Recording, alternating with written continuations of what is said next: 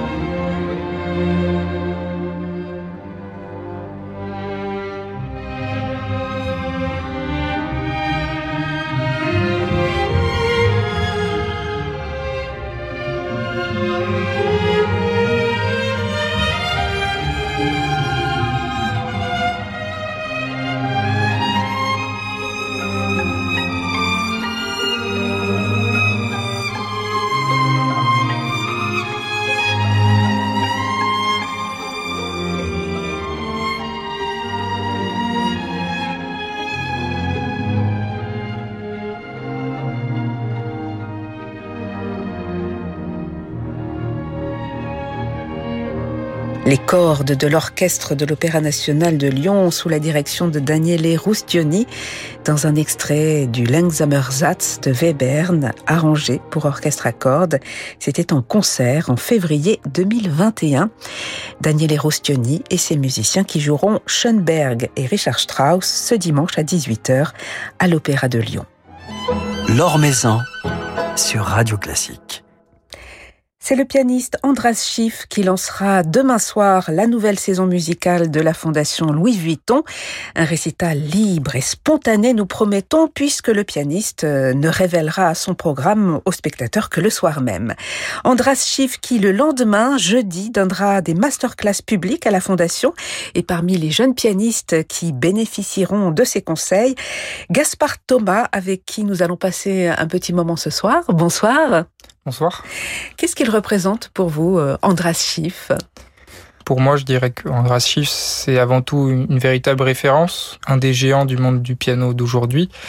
Un des géants, peut-être pas forcément euh, dans le répertoire euh, le plus répandu. C'est pas forcément celui qu'on citerait pour voilà les choses romantiques typiques typique piano du genre Chopin, Liszt, euh, Brahms, euh, Rachmaninoff surtout. Bien qu'il a joué pas mal de choses, en fait, euh, il a un répertoire en fait vaste et d'ailleurs plus vaste qu'on croit souvent. Dans certains répertoires, je sais que je vais forcément m'inspirer un peu de ces versions. Pour Bach évidemment, pour Schubert, pour Beethoven qu'il a énormément joué aussi. C'est quelqu'un que je trouve vraiment un modèle d'éthique par rapport à la musique, de sincérité, d'honnêteté. Euh, c'est quelqu'un qui ne triche pas. Quand il dit qu'il veut, il faut pas mettre de pédale du tout dans Bach, par exemple. C'est un peu cliché de, le rappeler, mais c'est vrai que ça a l'air d'être euh, voilà quelqu'un qui tient ses engagements vis-à-vis du style quelque part. Et donc ça témoigne d'une grande force de caractère, je pense, qui s'entend euh, quand on le voit, quand on l'écoute sur scène. Alors c'est à la Fondation Vuitton, euh, Gaspard Thomas, que vous allez euh, rencontrer Andras Schiff, euh, participer à ces masterclass. La Fondation Vuitton, c'est un lieu que vous connaissez, c'est un lieu qui vous inspire, où, de nombreux jeunes pianistes justement viennent dévoiler leur talent. Alors j'y suis allé une fois, il y a très récemment d'ailleurs, au mois de juin, pour écouter un récital de Michel d'Alberto. Du coup, c'était de nuit, mais j'ai l'impression que c'est un lieu absolument magnifique et donc du coup inspirant. Euh, oui, oui, parce que j'ai vu derrière, je crois qu'il y a des jardins, il y a, des installations. Euh, c'est assez contemporain. Architecturalement, c'est très parlant. C'est à la fois moderne et à la fois très très soigné et, assez authentique, je trouve.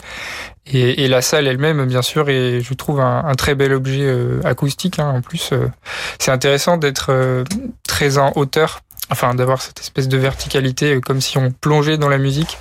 Euh, voilà, je trouve ça assez sympathique. C'est vrai que c'est une salle très inspirante pour les musiciens et pour les spectateurs euh, également. Alors Gaspard Thomas, vous participerez à, cette journée de, de, masterclass. La masterclass est une rencontre ponctuelle, éphémère, avec un, grand maître du piano que l'on ne connaît pas forcément avant, mais avec qui on doit tout de suite entrer en, connexion quelque part. C'est un, une expérience, un exercice particulier, la, la masterclass, pour un élève c'est vrai qu'en soi, euh, ça sort du cadre, euh, disons, traditionnel d'un, cours où quelque part on sait toujours qu'on aura un cours après, peut-être. Évidemment, la première impression est très importante, mais parfois on se dit, ok, ça je vais le retravailler, peut-être pour plus tard. Mais là, effectivement, euh, ça dure juste une heure, donc je pense que ça donne un caractère extrêmement dense, extrêmement intense au cours. Et parfois, on n'a pas le temps de voir tout ce qu'on veut, mais en général, si le, le prof, le pianiste qui fait sa masterclass je trouve, utilise au mieux le temps. Il arrive à donner plein de choses qui seront peut-être parfois plus sur le long terme. Il sait qu'il y aura que ce cours-là. Donc nous, on essaie à la fois de, de montrer tout ce qu'on a, de montrer les, plus belles qualités, de, de, réagir vite aussi, quand même, pour essayer que qu'on parle pas de la même chose pendant une heure. Mais aussi, euh, c'est là où on voit euh, toute l'étendue euh, du, du, professeur qui arrive à, à, mettre le doigt sur plein de choses, soit en s'attardant sur un détail qui, par exemple, pourra s'extrapoler à plusieurs endroits de la pièce, soit en Enfin, il y a plein de masterclass différentes en fait. Mais, mais voilà, je pense qu'avec Andras Schiff, ce sera vraiment passionnant. En plus, il se trouve que, comme on disait tout à l'heure, euh, son répertoire plutôt de prédilection, même pour la masterclass, je sais que c'est plutôt Beethoven, Mozart, Bach, évidemment. Euh, d'ailleurs, ça sera joué par euh, les deux autres pianistes, Rodolphe et Jérémy.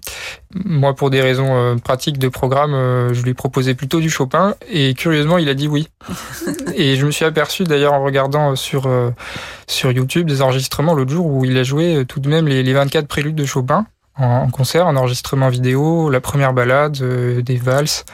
Donc je savais pas qu'il avait un peu cette corde à son arc aussi et je me réjouis vraiment de voir ce que ça donnera comment il aborde ses pièces au piano, comment il nous les fait travailler. Voilà. C'est une masterclass qui aura une pertinence particulière, du coup. Tout à fait.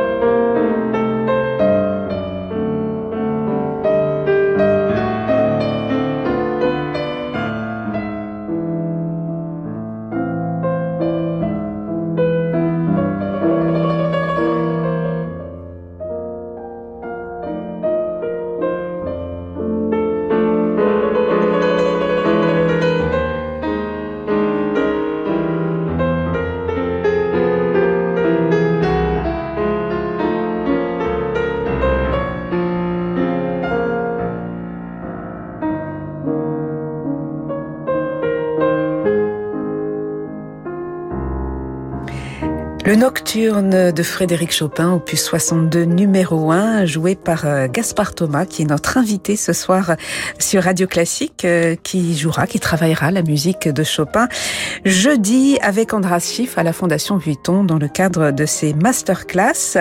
Alors un petit mot sur votre parcours. Vous avez 25 ans, c'est ça? Presque. Presque, pas tout à fait. Vous un petit peu. quelques semaines, quelques mois. Euh, un mois et. Ah bah ça compte hein, quand même à, à cet âge-là.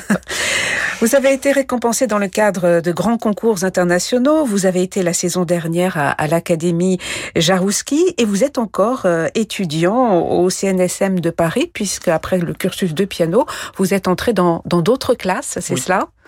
Euh, mais en fait, euh, je suis rentré en parallèle du cursus de piano dans d'autres classes.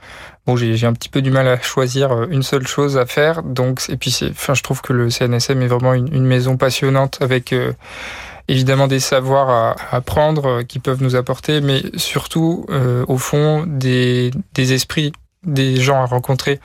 Par exemple, voilà, je pense à Thierry Esquèche avec qui j'ai eu la grande grande chance de faire euh, une année de donc ça s'appelle la fugue et forme, sa classe dans les classes d'écriture au CNSM. Ça a été vraiment un coup de cœur pédagogique, humain, musical évidemment. je trouve qu'il y a peu de personnes qui ont cette cette compétences euh, euh, cette inspiration, et qui à la fois sont des pédagogues aussi euh, attentifs à, au profil de l'élève, enfin voilà, à ses, ses capacités. voilà, une autre classe qui, qui, m'a énormément apporté l'année dernière, que je fais en plus du piano, c'est la classe d'Anne Lebozek, donc accompagnatrice accompagnement vocal. Que ça aussi, c'est une, une, ouverture euh, incroyable qui est nécessaire, je sais pas, mais en tout cas, quand on a le temps et qu'on aime bien euh, se plonger un peu dans ce domaine-là, je pense surtout pour des pianistes pour lesquels la, respiration n'est pas forcément partie intégrante au sens où ce n'est pas nécessaire pour produire un son. Euh, ça, c'est la base évidemment du truc. Ça, ça peut nous apporter énormément. Et en plus, le répertoire est juste fabuleux. Voilà, ce qui veut dire que vous seriez peut-être amené à accompagner des, chanteurs et à écrire aussi, puisque vous travaillez l'écriture. C'est vrai que bah, ça me, je, suis curieux d'essayer. En tout cas, pour l'instant, le temps me manque un petit peu parce que c'est vrai que composer, ça, ça ne s'improvise pas, je trouve. Mais, mais j'aimerais beaucoup. J'ai eu l'occasion de composer une fois, euh, pour de vrai, en dehors de tout cursus, euh, une pièce euh, pour un orchestre de piano en fait euh, dans le cadre d'un projet qui était euh, en partenariat avec euh, le CNSM le conservatoire du Grand Est parisien qui s'appelle le Piano Orchestra qui était porté par Christine Fonlupt à la base qui était ma professeure au CR de Saint-Maur. Et, et, donc en fait voilà c'était très intéressant parce que je pouvais euh, écrire un peu comme je voulais, mais il y avait cette, contrainte d'écrire pour quand même des niveaux euh, relativement euh, faibles. Enfin, ça allait jusqu'au premier, deuxième, troisième cycle, et puis ensuite, voilà. Et là, j'avais écrit une pièce qui s'apparentait un peu à Scriabine, mais mais qui était quand même un peu de moi aussi. Et en fait, c'est vrai que ça donne envie d'en faire plus tout de suite ça prend du temps déjà, je trouve, quand on n'est pas compositeur au fond, à la base, d'écrire déjà une pièce dont on trouve qu'elle est réellement finie. Mais voilà, je garde ça dans un coin de ma tête. Voilà, peut-être dans quelques mois, quelques années, euh, des compositions euh, de Gaspard Thomas. Comment le voyez-vous en dehors de, la composition Comment le voyez-vous euh, votre parcours? Comment envisagez-vous votre carrière? Vous avez déjà quelques partenaires réguliers de, musique de chambre. Vous jouez en soliste également? Ça, ça m'est arrivé, oui, de, de jouer en, en, soliste, notamment l'année dernière au festival de Saint-Céré. Je pense que faire toutes ces choses, c'est vraiment euh, extrêmement précieux. Mais euh, je, je, crois qu'au fond, euh, j'aimerais pas me disperser en faisant beaucoup de choses. Euh, je pense qu'au bout d'un moment, on peut pas non plus être partout, partout à la fois. Mon plus grand plaisir en tant que musicien, c'est quand même la scène c'est jouer euh, en récital évidemment parce que je trouve que quand on justement quand on voit des artistes comme Andras Schiff comme euh, bon moi personnellement j'adore Volodos, Nicolas Angelic euh, aussi. Quand on voit des artistes comme ça, je trouve qu'ils arrivent à porter l'art du récital à, un niveau euh, exceptionnel et ça, ça donne raison au, piano de, de faire vivre cette musique tout seul. Parallèlement à ça, je suis passionné par la musique de chambre évidemment. Donc et puis par juste partager la musique avec les gens, ça c'est quand même la base, même si le répertoire est en plus incroyable. Donc je pense voilà ces deux facettes seront les plus importante pour moi. Voilà, ben on va on va se quitter en vous écoutant Gaspard Thomas avec l'une de vos fidèles complices qui était à ce micro d'ailleurs il y a quelques jours, euh, la violoniste et compositrice Élise Bertrand. On va vous écouter jouer la musique euh, de Forêt.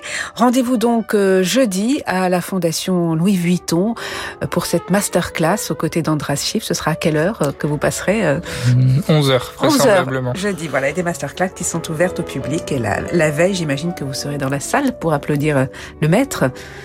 Oui, j'y serai, effectivement. Merci beaucoup Gaspard Thomas d'avoir passé un moment avec nous sur Radio Classique. Merci beaucoup.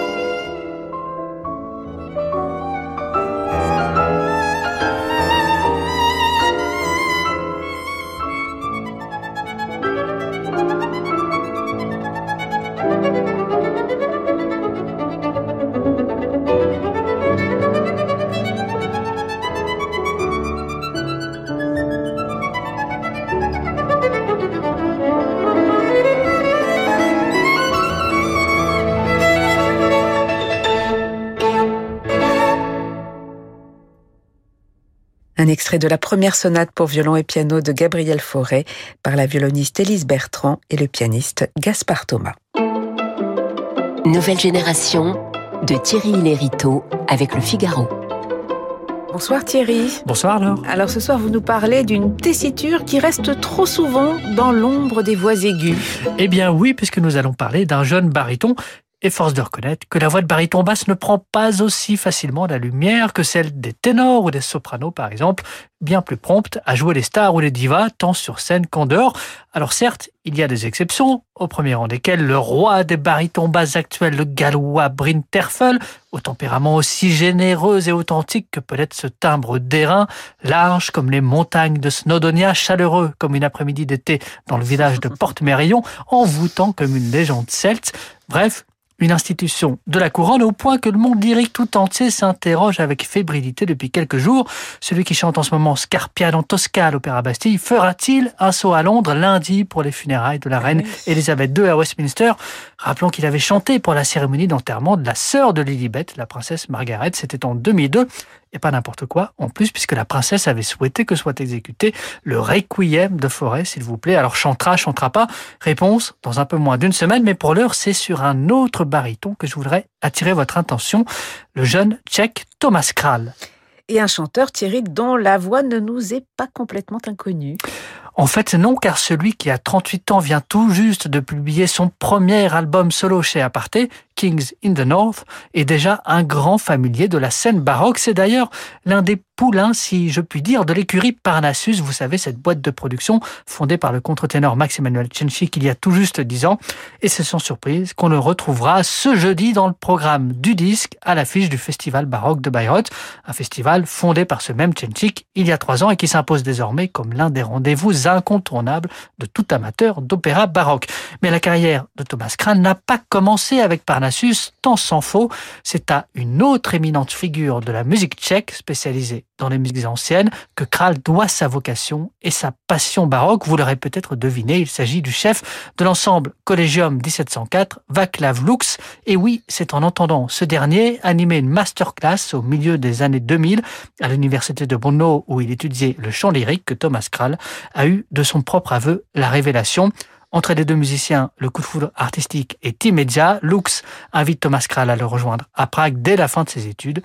Il y passera sept années avant de s'installer à Berlin. Et cette année pendant lesquelles les collaborations se multiplient. Et oui, Collegium 1704, Dulce Mémoire, Vox Luminis, tous tombent sous le charme de cette voix agile comme un vol d'hirondelle au premier jour d'avril, veloutée comme un coucher de soleil de soir d'été, droite et musculeuse comme les poils de la barbe de Pierre Bleuze, mesurant le chemin parcouru par la République tchèque en matière de musique baroque ces 30 dernières années, se souvenant d'un temps où le monde lyrique s'ouvrait pour ses compatriotes avec Mozart, c'est toutefois avec les ensemble de République tchèque qu'il préfère se produire, tout particulièrement du Collegium Marianum à l'orchestre baroque de Vratislavie avec lequel il a enregistré Kings in the North, enivrante galerie de portraits de monarques mise en musique par Handel, mais aussi des compositeurs d'Europe du Nord encore trop méconnus, tels que Georg Kaspar Schurmann ou encore Reinhard Kaiser, dont la lamentation du roi Sigbert, tirée de l'opéra Fred Gondes, révèle dans la voix de Thomas Kral une splendide mélancolie.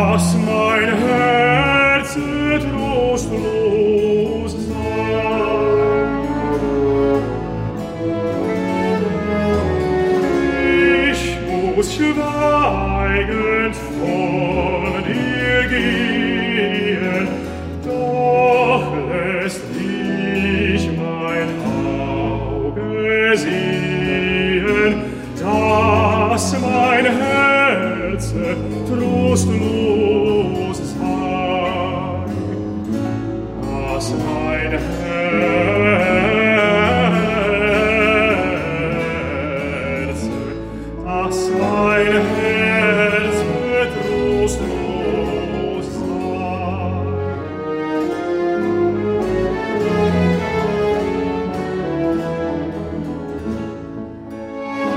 Un air de l'opéra Frédégonde de Reinhard Kaiser, chanté par le baryton Thomas Kral, avec l'orchestre baroque de Vratislavie, dirigé par Jaroslav Till. Cela vient de paraître chez Aparté. Merci beaucoup Thierry pour ce portrait de Thomas Kral. Merci. Et à la semaine prochaine, merci à Yann Lovray pour la réalisation de ce journal du classique. Demain, nous serons avec la violoncelliste Anastasia Kobekina très belle suite de soirées, soirées qui se prolongent bien entendu en musique avec Francis Drezel.